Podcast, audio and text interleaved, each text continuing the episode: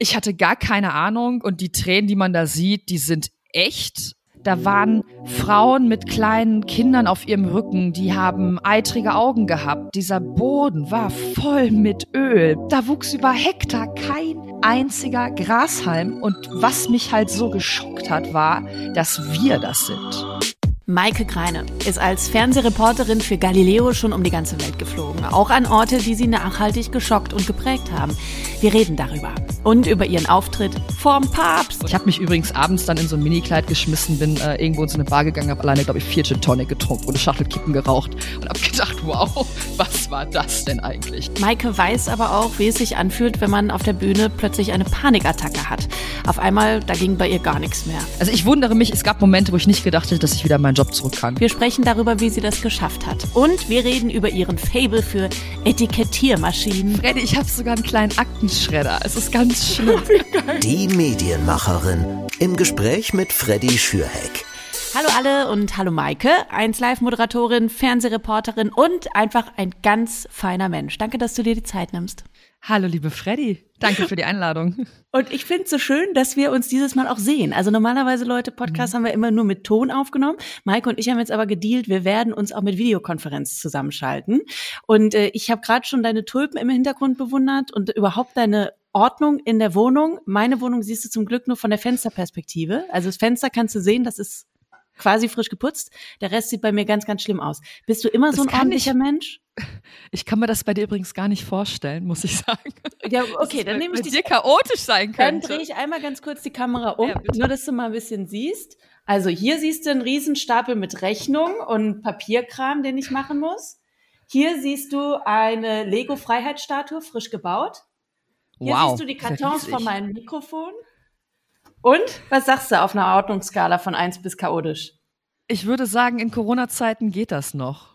Äh, auf deine Frage, ja, ich bin tatsächlich sehr ordentlich und ähm, das überrascht oft viele Leute. Was mich wiederum überrascht, was ich sonst wohl für einen Eindruck mache. Aber Ordnung ist mir sehr, sehr wichtig auch richtig wirklich Kabel äh, in kleine Kisten zu sortieren und dann die Kisten in Kisten zu sortieren und alles zu labeln. Ich habe mir gestern erst wieder ein Etikettenlabel, äh, äh, wie heißt das, ein Etiketten. Äh, so eine Etikettiermaschine. Ein, die habe ich tatsächlich. Ja, die, geil. die liegt tatsächlich hinter mir, weil ich äh, gestern was äh, gelabelt habe. Aber das Labelband dafür. So. Ich habe ja einen totalen Fable für Sachen kopieren. Ich habe ja auch auf Lehramt studiert und ich fand das am schönsten im äh, Schulpraxissemester, im Kopierraum zu stehen und Folien zu drucken. Das ist so ein krass befriedigendes Gefühl, eine Folie zu drucken. Ich werde dir mal, wenn du möchtest, meine eigene DIN A4 Laminiermaschine ausleihen. Freddy, ich habe sogar einen kleinen Aktenschredder. Es ist ganz schlimm. Oh, wie geil. Aber das ist doch schön. Ich habe immer überlegt, dass wenn ich irgendwann mal aus den Medien rausgehen sollte oder rausfliegen sollte, je nachdem, ob freiwillig oder nicht, ähm, dass ich dann einen Copyshop aufmache und dann könntest du vielleicht direkt daneben einen Laden für Bürobedarf eröffnen. Wenn das dann noch Zukunft hat, total gerne. Du, äh, als erstes frage ich ja immer hier im ja. Podcast, was war dein erster Medienjob und was hättest du gemacht, wenn du nicht in die Medien gegangen wärst? Was war dein erster Medienjob? Oh der erste Medienjob war mal äh, die Moderation einer Podiumsdiskussion. Das war aber noch zu Schulzeiten. Das war der erste medienähnliche Job. Hochschulradio würde ich jetzt, glaube ich, auch nicht dazu zählen. Ja, komm doch, das zählt doch schon alles. Ja, ja also ich, ich habe diese ja. Frage selbst beantwortet mit, ich habe damals mit acht eine Radiosendung auf Kassette aufgenommen in meinem Kinderzimmer. Also da, ja, dann war es das. Ja. Dann war es das. Du hast jetzt gerade schon gesagt, du hast äh, während des Studiums zum Beispiel viele Sachen gemacht, die jetzt mit deinem eigentlichen ja. Job nichts zu tun haben, aber so entfernt ähnlich sind. Du hast ja, glaube ich, VWL studiert. Ne? Was hast du dann da gearbeitet? Ich habe äh, ich hab Volkswirtschaft studiert, habe das aber ähm, nach drei Semestern abgebrochen und habe dann erstmal zwischendurch in einer Jazzbar gekellnert und Schauspielunterricht genommen.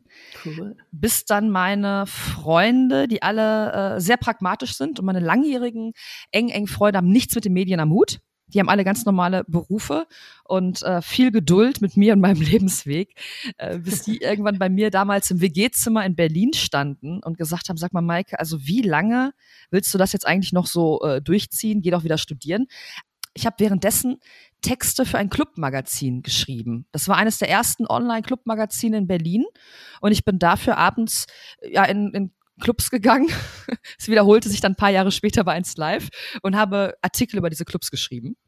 Und ich weiß noch, ich habe, glaube ich, pro Artikel 15 Euro bekommen und habe dafür dann drei oder vier Stunden in einem Club verbracht für eine halbe DIN A4-Seite. Ich habe sehr ernst genommen, auf jeden Fall damals. Ähm, und habe nebenher gekellnert, ganz, ganz stupide. Habe aber Volkswirtschaft nicht abgeschlossen. Ich habe dann die Uni gewechselt und dann da nochmal äh, neu angefangen. Nochmal zurück zu der äh, zweiten Frage, die an meiner ersten ja. Frage dranhing, die wir aber im Prinzip ja schon längst beantwortet haben, nämlich was würden wir, also was würdest du machen, wenn du nicht in den Medien arbeiten würdest? Du hättest einen Laden für Bürobedarf, richtig? Nein, auf gar keinen Fall. Ich was glaube, ich hätte. Ähm, das Interessante an dieser Frage ist eigentlich, dass es da eine Vernunft-Maike, die antworten möchte, und eine Maike, die einfach das macht, was sie wirklich interessiert. Ich glaube, ich hätte tatsächlich Theologie und Geschichte studiert. Das sagt so die Herzmaike, die Vernunftmaike wäre auch in die Wirtschaft gegangen.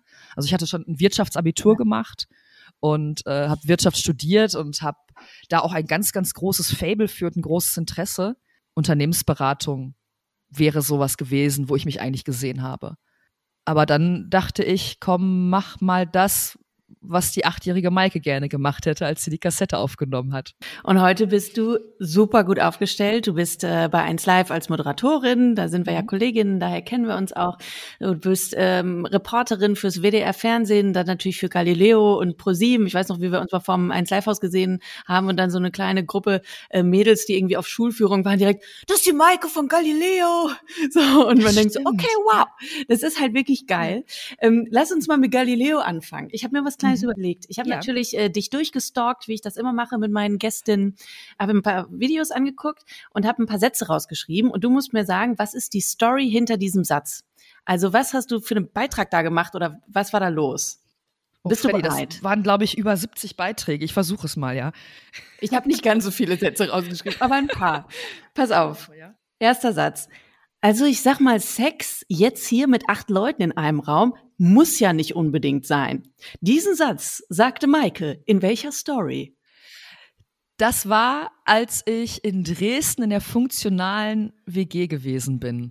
Ja, da hast du zwei ja, Tage lang äh, ausprobiert, genau. wie es ist, in einer WG zu wohnen, die quasi ja. nicht in einzelne Zimmer aufgeteilt ist, sondern alle haben alles gleich. Alle teilen Ganz sich einen genau. Kleiderschrank und so weiter. Ja. Ähm, und die hatten ein großes Matratzenlager. Ja, und da habe ich gedacht, also hier jetzt äh, ein bisschen äh, Liebe machen, nö. Muss es ja auch nicht. Das war ja nicht jetzt Teil deines Auftrags. Du solltest nur mal dieses Leben ausprobieren. Wie mhm. war das für dich da so als Reporterin irgendwie 48 Stunden mit den fremden Menschen zu verbringen? Also ich kenne es ja nur von Reportagen, so man ist mal ein paar mhm. Stunden irgendwo mhm. und lebt mit Leuten oder lässt sich Dinge erklären, erzählen, äh, macht vielleicht ein bisschen mit. Aber 48 Stunden, oder schon eine Nummer. Ne? Äh, tatsächlich ist das etwas, was für mich sehr normal geworden ist. Das ist eigentlich das Konzept meiner Reportagen, die ich mache seit vielen Jahren ich weiß, bevor ich irgendwo hingehe, ich werde neue Leute kennenlernen und vor allen Dingen werden sie mich auch kennenlernen. Und ich glaube, das ist die große Herausforderung. Jedes Mal war es auch äh, bei dieser Reportage. Es funktioniert erstaunlich gut. Es ist aber auch jedes Mal eine Herausforderung, sich auch nicht zu sehr da hineinfallen zu lassen. Weil tatsächlich, auch so wie man das im Fernsehen sieht, meine Kollegen gehen irgendwann die sind nicht mehr da. Also irgendwann hat der Kameramann halt auch mal Feierabend und der Tonassistent und der Autor ist dann auch froh, wenn er mal sein äh, Skript aus der Hand legen kann, äh, sein Exposé in dem Fall, den Drehplan und ich bleib dann da. Und das ist in 95 Prozent der Fälle eine ganz tolle Erfahrung. Wir gucken mal weiter und damit auch auf die weiteren ja. ähm, Reportagen, die du gemacht hast, auf den nächsten Satz. Ja. Und der Satz ist, ich habe das Gefühl, ich tue was Kriminelles. Das müsste gewesen sein, ähm, eine der intensivsten Erfahrungen meines Lebens auf der, äh, in der Hölle von Akbok Bloschi. Da habe ich Elektroschrott verbrannt. Äh, da, nee, der, der Satz tatsächlich ah, das nicht. nicht. Das okay. ist äh, Hollywood. Oh, die Paparazzi. Ja, da renne ich hinter Jennifer Garner her, die gerade aus einer Kirche kommt. Du machst eine Reportage. Das war ähnlich du kriminell. Du bist unterwegs mit einem langhaarigen, so schwarze lange Haare hat, langhaarigen Paparazzo, äh, der dich mitnimmt in seinem Auto, was er voll bis unter das Dach hat, mit irgendwie so Erdnussbutter und Zahnbürste oh, ja. und alles hat er. Er wohnt quasi in seinem Auto, weil er immer auf Abruf bereit sein muss, teilweise stundenlang auf Stars wartet und du hast stundenlang mit ihm da gesessen. Ich musste an den vor zwei Tagen denken, weil ich mich gefragt habe, ob der überhaupt noch einen Job hat, äh, wenn sich alle sowieso im Privatleben selber filmen und das veröffentlichen. Äh, da musste ich tatsächlich an den denken. Ich habe ich hab seinen Namen vergessen. Das passiert leider auch. Das war cool. Also es ist sowieso ein ganz, ganz großes Privileg und etwas, ähm, wofür ich unglaublich dankbar bin, dass ich diese ganze Welt bereisen durfte in dem Job. Und äh, gerade Los Angeles, eine meiner liebsten Städte. Der Typ war, wie viele Menschen, die ich getroffen habe, natürlich auch total durchgeknallt. Also der wohnte praktisch in diesem Wagen. Und ähm, ich saß alleine mit ihm da drin. Das wird dann vorher präpariert mit vielen GoPros und ich bin verkabelt und das Team fährt im Auto hinterher, damit die Funkstrecke aufgezeichnet werden kann und so weiter. Und wir haben Jennifer Garner getroffen nach, boah, ich weiß es gar nicht mehr genau. Ich glaube, das waren anderthalb Tage Dreh, ähm, die aus der Kirche gegangen ist und ich renne dann hinterher ich bin dann da drin und mache mit und bin hinter Jennifer Garner langgelaufen und dachte, was zur Hölle passiert hier eigentlich gerade? Vor allem das Lustige war, dass alle eben hinter Jennifer Garner herliefen, ich auch und hinter mir liefen noch mal, ich glaube, wir hatten sogar zwei Kameramänner, äh, liefen die auch noch hinter mir her, um mich zu filmen und das war so ein bisschen ähm, äh, mehrere Dimensionen des äh, Reportagemachens. Der nächste Satz und die Story dahinter. Ich fühle Scham, das hier ist die Hölle, das hier ist die Hölle. Das könnten alles Sätze aus Akbok Bloschi sein. Das ist die Hölle, das hier ist die Hölle. Das ist der, das war Ghana, Akbok Bloschi, Accra. Ziemlich ja. genau jetzt vor zwei Jahren ist das gewesen. Das war die Hölle.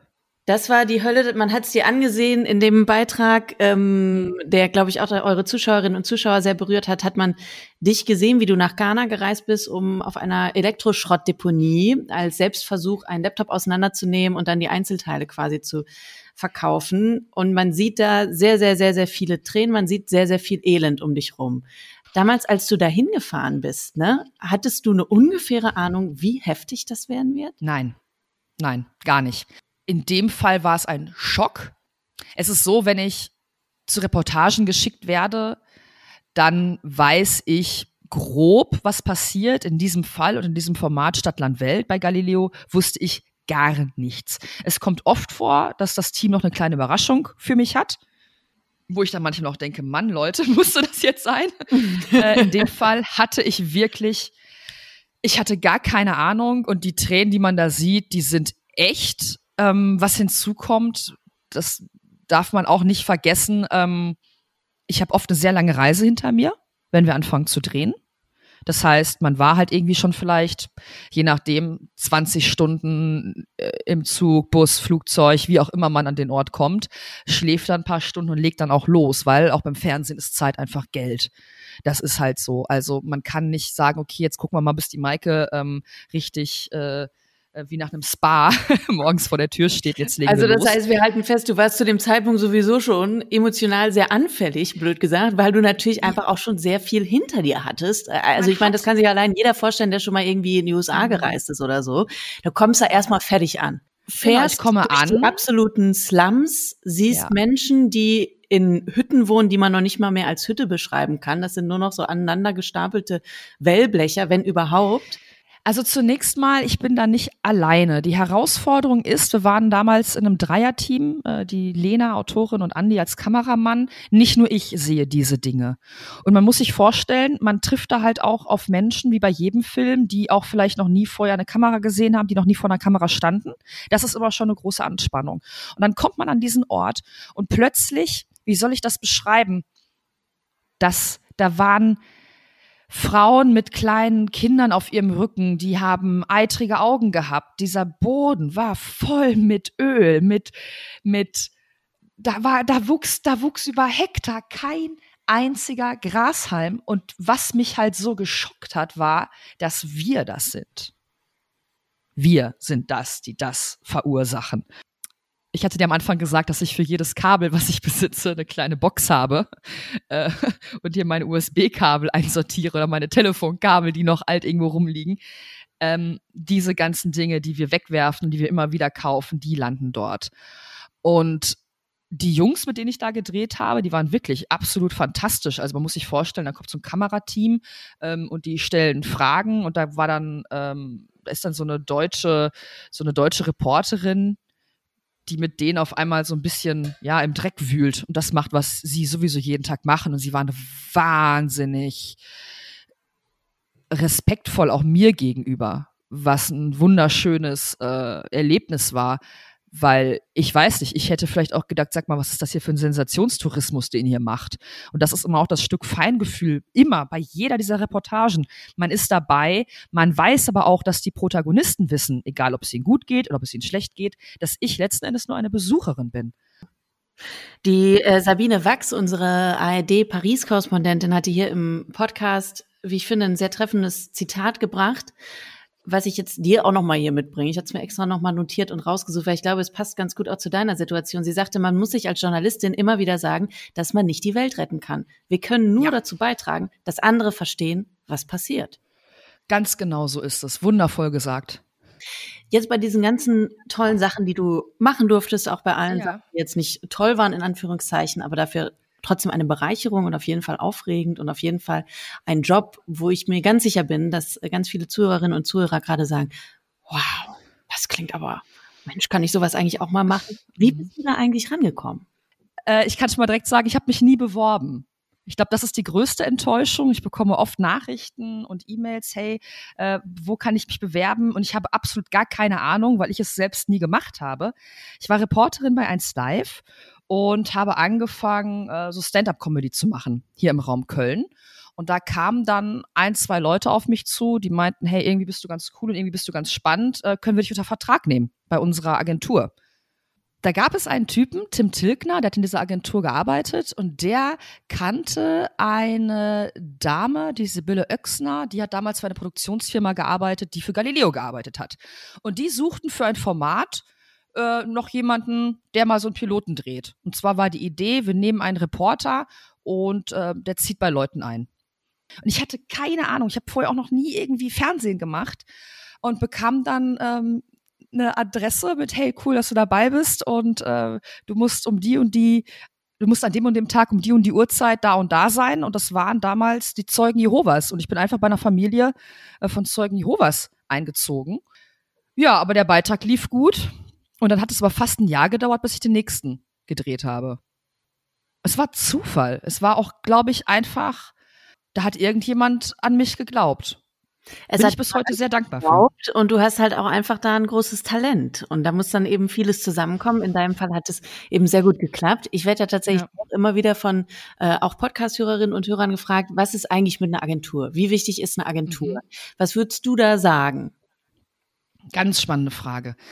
Ähm, ich glaube, bis zu einem gewissen Grad ist es absolut richtig, die Dinge erstmal selbst zu machen, weil man einfach lernt, man lernt dieses Business knallhart kennen. Also ich habe tatsächlich damals eine äh, Agentur gehabt, auch in der Zeit mit der Comedy. Es ist für mich vor allen Dingen immer eine Stütze gewesen, was den bürokratischen Kram angeht. Verträge stellen, Rechnung checken.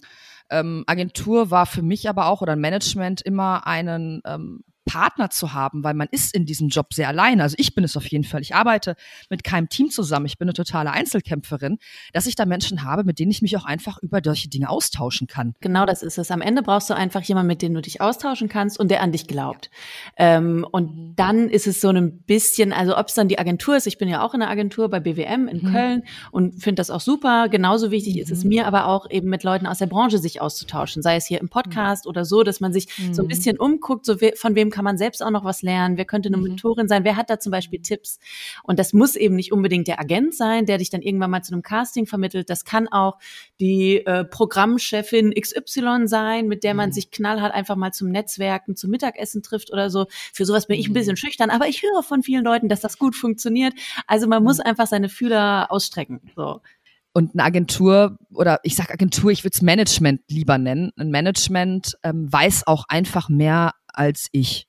Man bekommt von vielen Castings gar nichts mit.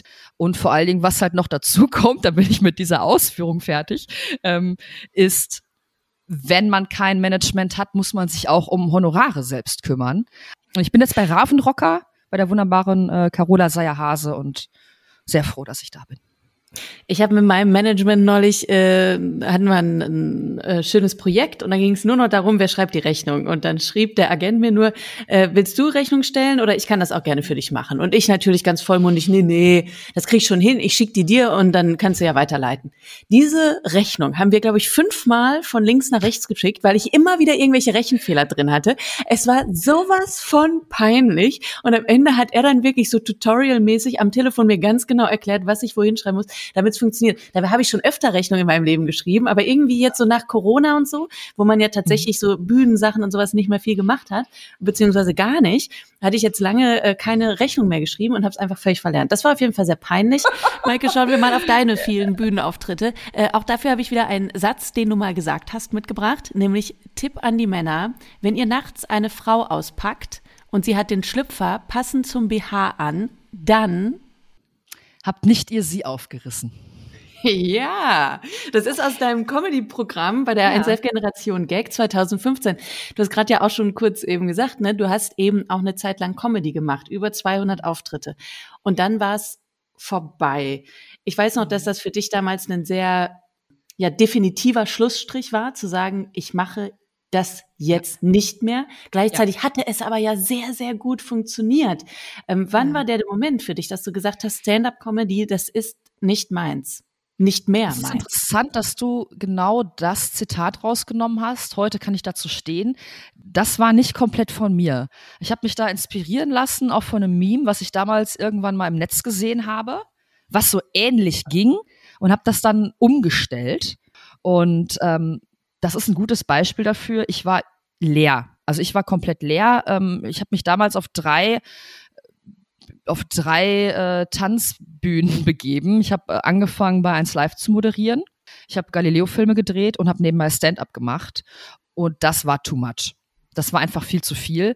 Und das Stand-up-Business war etwas, wo man einfach wirklich Eier haben muss.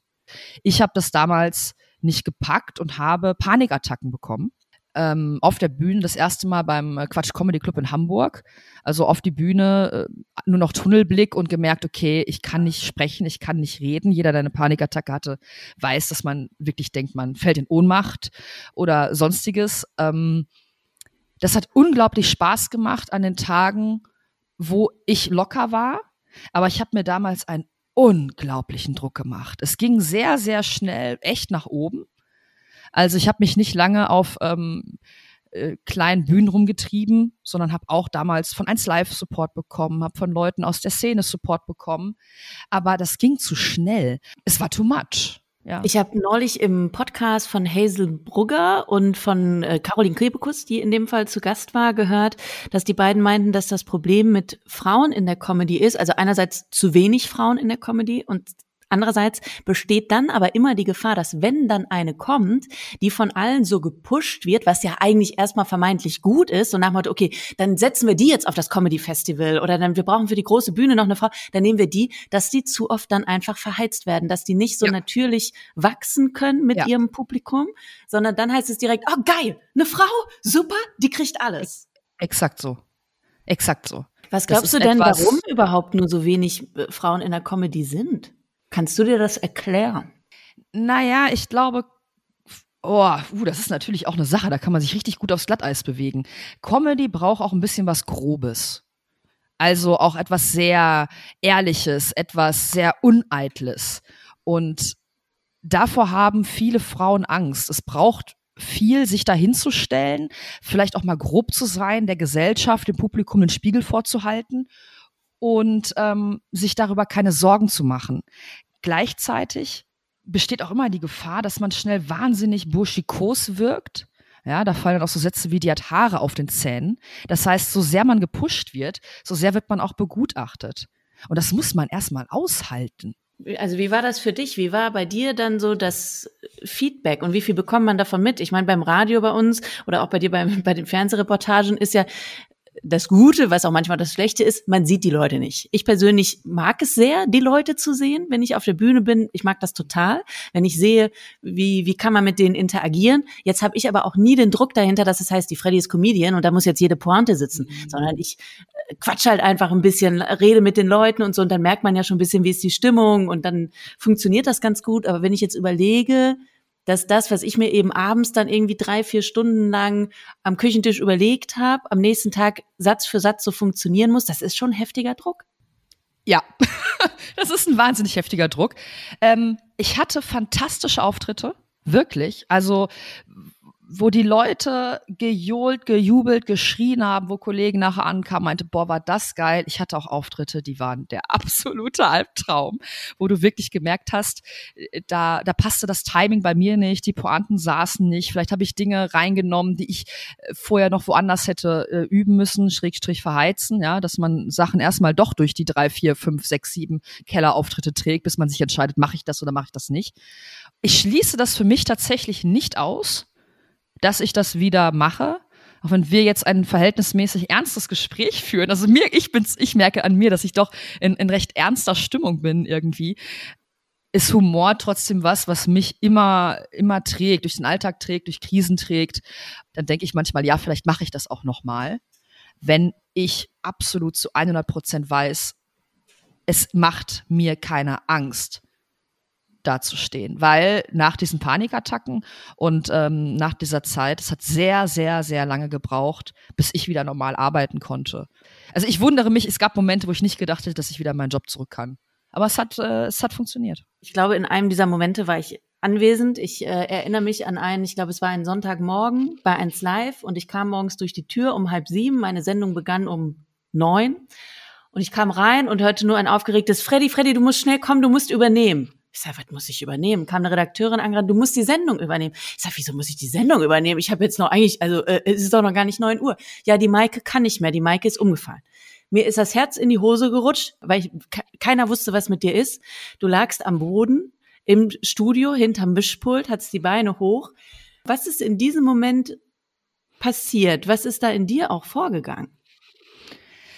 Ähm, das war meine ich hatte es eben schon mal gesagt, es gab eine ähm, Panikattacke im Quatsch Comedy Club. Das war ungefähr sechs, sieben Wochen vorher.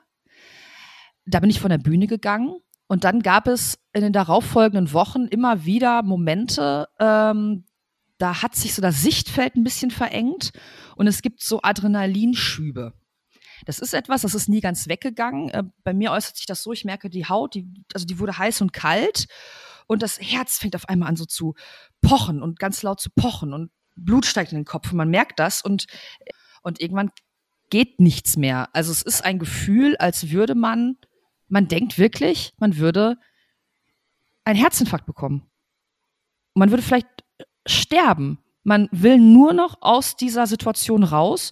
Heute weiß ich, Panik ist letzten Endes genau das, was es ist, nämlich Panik. Der Körper signalisiert, renn weg.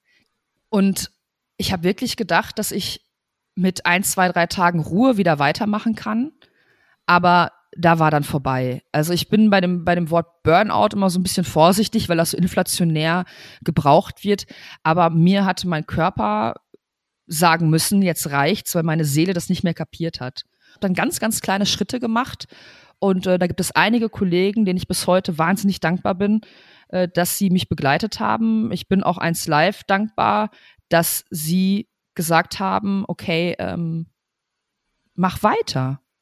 Ja, und dir auch bis heute, liebe Freddy, weil äh, man muss ja auch sagen, äh, Freddy ist halt auch ein Tier. Ne? Freddy kommt in den Sender und da sagt jemand, okay, deine Kollegin liegt hier zwar gerade ähm, und hat die Beine hoch, aber übernimm doch bitte mal die Sendung. Ähm, ja, das war, ähm, das war heftig und das ist etwas, worauf man wirklich also was man auch nicht unterschätzen sollte.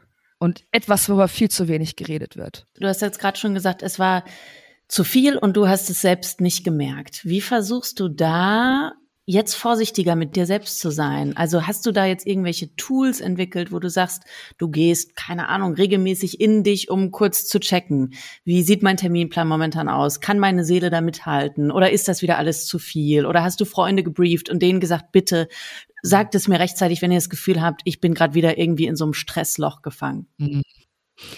Ich achte nicht genug darauf, tatsächlich. Ich glaube, das kann ich vorweg sagen. Ich bin immer noch oft ein bisschen unvorsichtig mit mir. Es ist immer wieder etwas, was ich mir bewusst machen muss und was ich unglaublich schwierig finde, in den Griff zu bekommen. Mir hat damals ähm, einfach wirklich eine Therapie geholfen. Punkt aus. Also empfehle ich sowieso jedem Menschen, äh, äh, sich damit auseinanderzusetzen. Die ersten fünf Stunden sind gratis. Da kann man erstmal hingehen und gucken, ob man das braucht. Ähm, ich besuche bis heute äh, regelmäßig eine Psychotherapeutin, weil ich finde, dass das einfach, dass meine Seele das wert ist, ähm, ich beschäftige mich in den letzten Wochen auch wieder viel damit, ähm, weil ich auch gemerkt habe, dass mir in der Corona-Krise die Dinge fehlen, die es eigentlich für mich braucht. Aber ähm, ich muss tatsächlich sagen, ich hatte schon Jahre keine Panikattacke mehr. Ich merke, wenn es kommt und ich bin mittlerweile in der Lage, Nein zu sagen. Auch zu Freunden Nein zu sagen, zu Familie Nein zu sagen.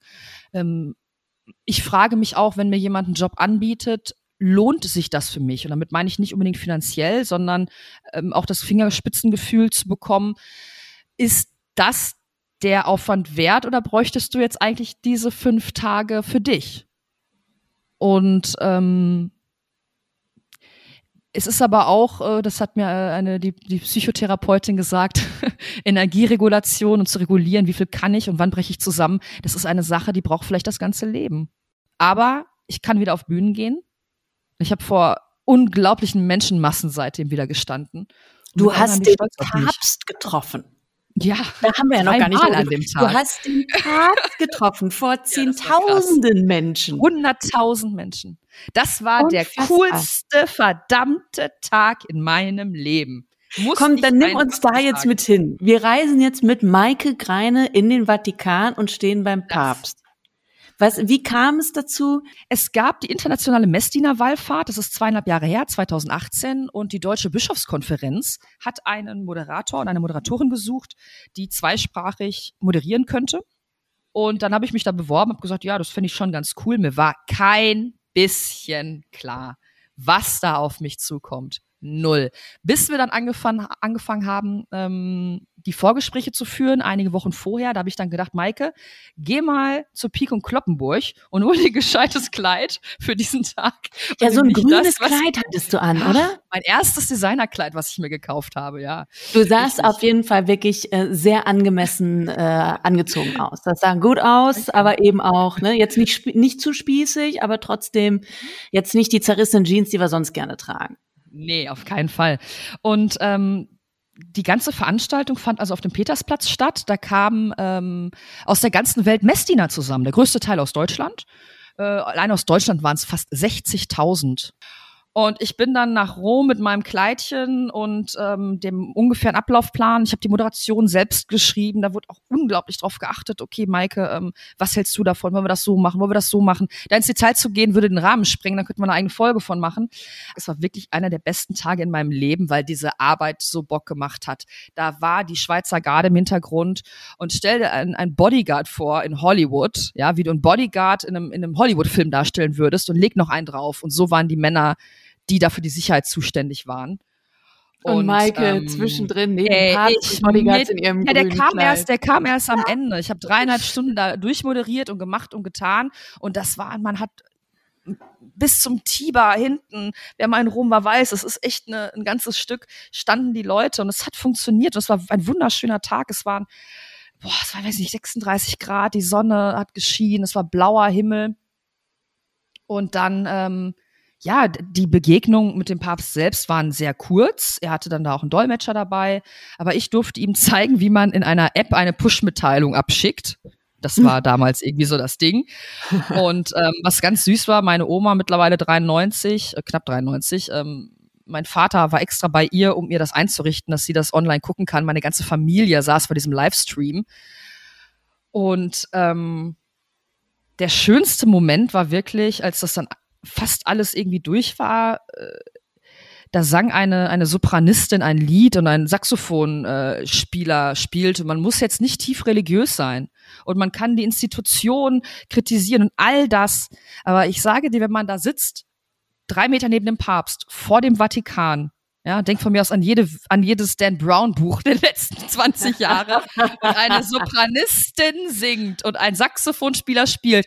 Und da, die Möwen flogen da so lang. Ich habe gedacht, das kann nicht wahr sein. Das ist so unglaublich cool. Ich war auch alleine im Petersdom, da war ja alles abgesperrt. Ja, der Petersdom ähm, war, war, im crazy. Prinzip dein Backstage-Bereich so. Da lagen wirklich unsere Jacken. Das ist wirklich, also, also, also wir hatten nicht so, so, also ich hatte noch so ein Jäckchen, was ich mir nachher ähm, ja. übergeworfen habe, damit ich nicht schulterfrei moderiere das war einfach total geil. Punkt. Das war einfach völlig verrückt. Und ich habe mich übrigens abends dann in so ein Minikleid geschmissen, bin äh, irgendwo in so eine Bar gegangen, habe alleine, glaube ich, vier Gin Tonic getrunken und eine Schachtel Kippen geraucht und habe gedacht, wow, was war das denn eigentlich? Also Maike, ich bin sehr, sehr froh, dass du uns heute mal mitgenommen hast auf deinen Karriereweg in den letzten Jahren. Ich bin sehr gespannt, äh, weiter zu verfolgen, wie es in den nächsten Jahren läuft und äh, bin froh, dass wir ja weiterhin so gute Kolleginnen sind, hoffentlich bald auch mal wieder nach Corona zusammen irgendwo feiern gehen können. Und dann trinken wir, wie viel Gin Tonic hattest du äh, nach dem Papst? Vier? Ich, äh, ich glaube, es waren vier, ja. Dann trinken wir fünf, weil wir diesen Papsttag ja irgendwie dann auch nochmal toppen müssen. Es war äh, ganz, ganz wunderbar, mit dir zu sprechen, liebe Freddy. Danke für die Einladung und ähm, eine, eine wundervolle Abwechslung und äh, danke, dass du diese Erinnerungen in mir hochgeholt hast und dass ich die mit dir teilen durfte und mit allen deinen Hörern. Danke. Das war die 17. Folge von Die Medienmacherin. Und ähm, ja, wir haben mal wieder gesehen, es ist total wichtig, dass man bei uns in der Branche für den Job brennt, aber dass man sich eben auch nicht verheizt oder verheizen lässt. Falls ihr noch Fragen, Anregungen oder Kritik habt, dann könnt ihr euch gerne wieder direkt bei mir melden über Instagram oder Twitter oder Facebook. Und falls ihr Tipps für den perfekten Bürobedarf braucht, für euer Homeoffice, äh, ja, dann habt ihr jetzt ja auch gemerkt, Maike Kreine ist die absolute Expertin. Fragen dann gerne an sie. Ich meine, sie hat sogar einen Aktenschredder.